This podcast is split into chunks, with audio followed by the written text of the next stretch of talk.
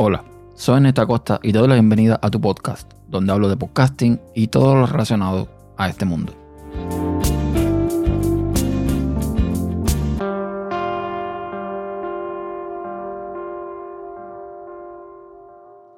Cuando alguien va a hacer un podcast, normalmente se empieza a preocupar por el tema de la calidad del audio y se pone a investigar, ¿no? A buscar el mejor micrófono, la mejor interfaz de audio, la mejor mesa de mezcla, bueno, la mejor eh, según el precio que puedan pagar, evidentemente.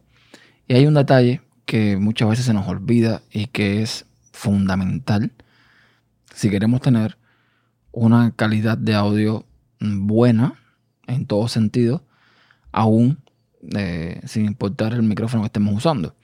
Porque sí, a veces podemos tener un micrófono de 400 dólares y tener un cable XLR de 11, como es Basomi.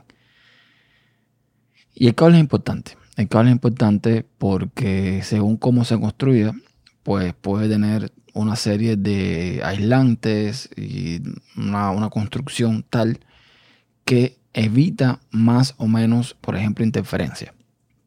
A me ha pasado, por ejemplo, de que estaba grabando con la Evo 4 o con la Rodecaster. Bueno, con la Rodecaster no tanto, pero sí con la Evo 4. Y he tenido el móvil cerca. El móvil parece que se pone a buscar cobertura, qué sé yo, y se siente el ruido del móvil haciendo interferencia en la señal. Y me estaba pasando también que me ponía a hablar y sin importar dónde, o con cuál equipo, o con cuál micrófono, a veces se sentía la voz metálica, la voz como robotizada. Entonces, mm, no sé, me puse a, a tratar de buscar la solución al problema. Pensé que era un tema de que quizás las interfaces de audio estaban cerca de alguna conexión eléctrica.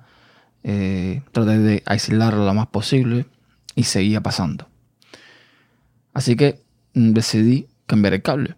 Porque como les digo, yo tenía o tengo unos cables que me costaron unos 12 dólares, más o menos. Muy bonitos, de marca Lix Pro. Una construcción que tú la ves y se ve profesional. Muy chula todo. Pero vale lo que vale. Vale 11 dólares, casi 12. Y evidentemente la calidad ahí parece que no es del todo buena. Aquí en Estados Unidos una de las marcas más reconocidas y que posiblemente vayas a ver en cualquier review o cualquier persona que se dedica al audio te va a recomendar es Mogami. Pero un cable Mogami de unos 6 pies más o menos cuesta 60 dólares. Entonces buscando, ya a punto de comprar el cable Mogami, veo en uno de los comentarios que alguien recomienda dos cables, dos marcas distintas, que según él tienen la misma calidad que este Mogami. Y lo dice porque él compró todos estos cables, ha estado probando, ha hecho pruebas y la calidad es exactamente la misma. Y mm, bueno, me puse a buscar a ver cómo era la, historia. Y resulta que una de estas marcas es eh, una tal Canare. Y compré un cable que es el Canare L4E6S de 6P, evidentemente. Que tienen como peculiaridad que el conector es de una marca que es la misma que usa la Rodecaster Pro, que es Neutric. Y este conector que viene en el cable es el Neutric Gold o el de oro. No sé eh, cómo es la categoría. Yo no soy experto en cable ni nada por el estilo. Hablo de mi experiencia. Pero bueno, me llamó la atención que es la misma, eh, la misma conexión que tiene en este caso la Rodecaster Pro, Neutric. Así que dije, bueno, Vamos a probar con este.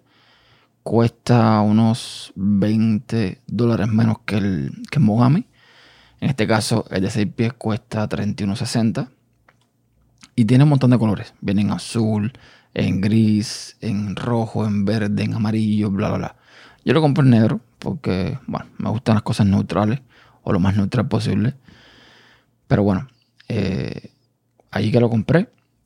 Y sinceramente, quizás es un efecto placebo, pero es el día y la noche.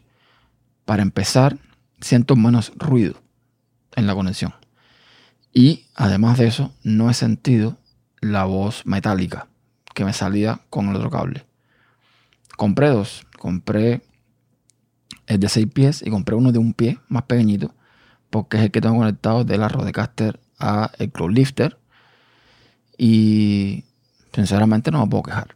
O sea, eh, es increíble cómo un cable puede cambiar totalmente las reglas de juego. Evidentemente no todo el mundo va a poder comprarse un cable de 30 dólares o de 60 dólares o de más, porque los hay más caros. Pero es recomendable que si quieres tener, digamos, el, kit de calidad completo, si inviertes en un buen micrófono, si inviertes en una buena interfaz de audio, pues lo lógico también es que inviertes en un buen cable, porque es fundamental para que esto eh, funcione como tiene que ser. Así que nada, eso era comentarles eh, mi experiencia, lo que he probado hasta ahora. Tampoco es que haya grabado mucho últimamente por temas de trabajo y demás, pero las pruebas que he hecho y los resultados que estoy teniendo, mm, bueno, el día y la noche y solamente por cambiar un solo cable. Así que tenganlo muy en cuenta, sobre todo cuando mm, empiecen a formarse su estudio de grabación, que el cable es tan importante como el micrófono o como la eh, interfaz de audio. Y esto es todo por ahora. Muchas gracias por dedicar parte de tu tiempo en escucharme. Si lo deseas, puedes dejar tus comentarios en tupodcast.com barra tu podcast y encontrarás todas las vías de contacto en tupodcast.com barra contacto. Hasta la próxima.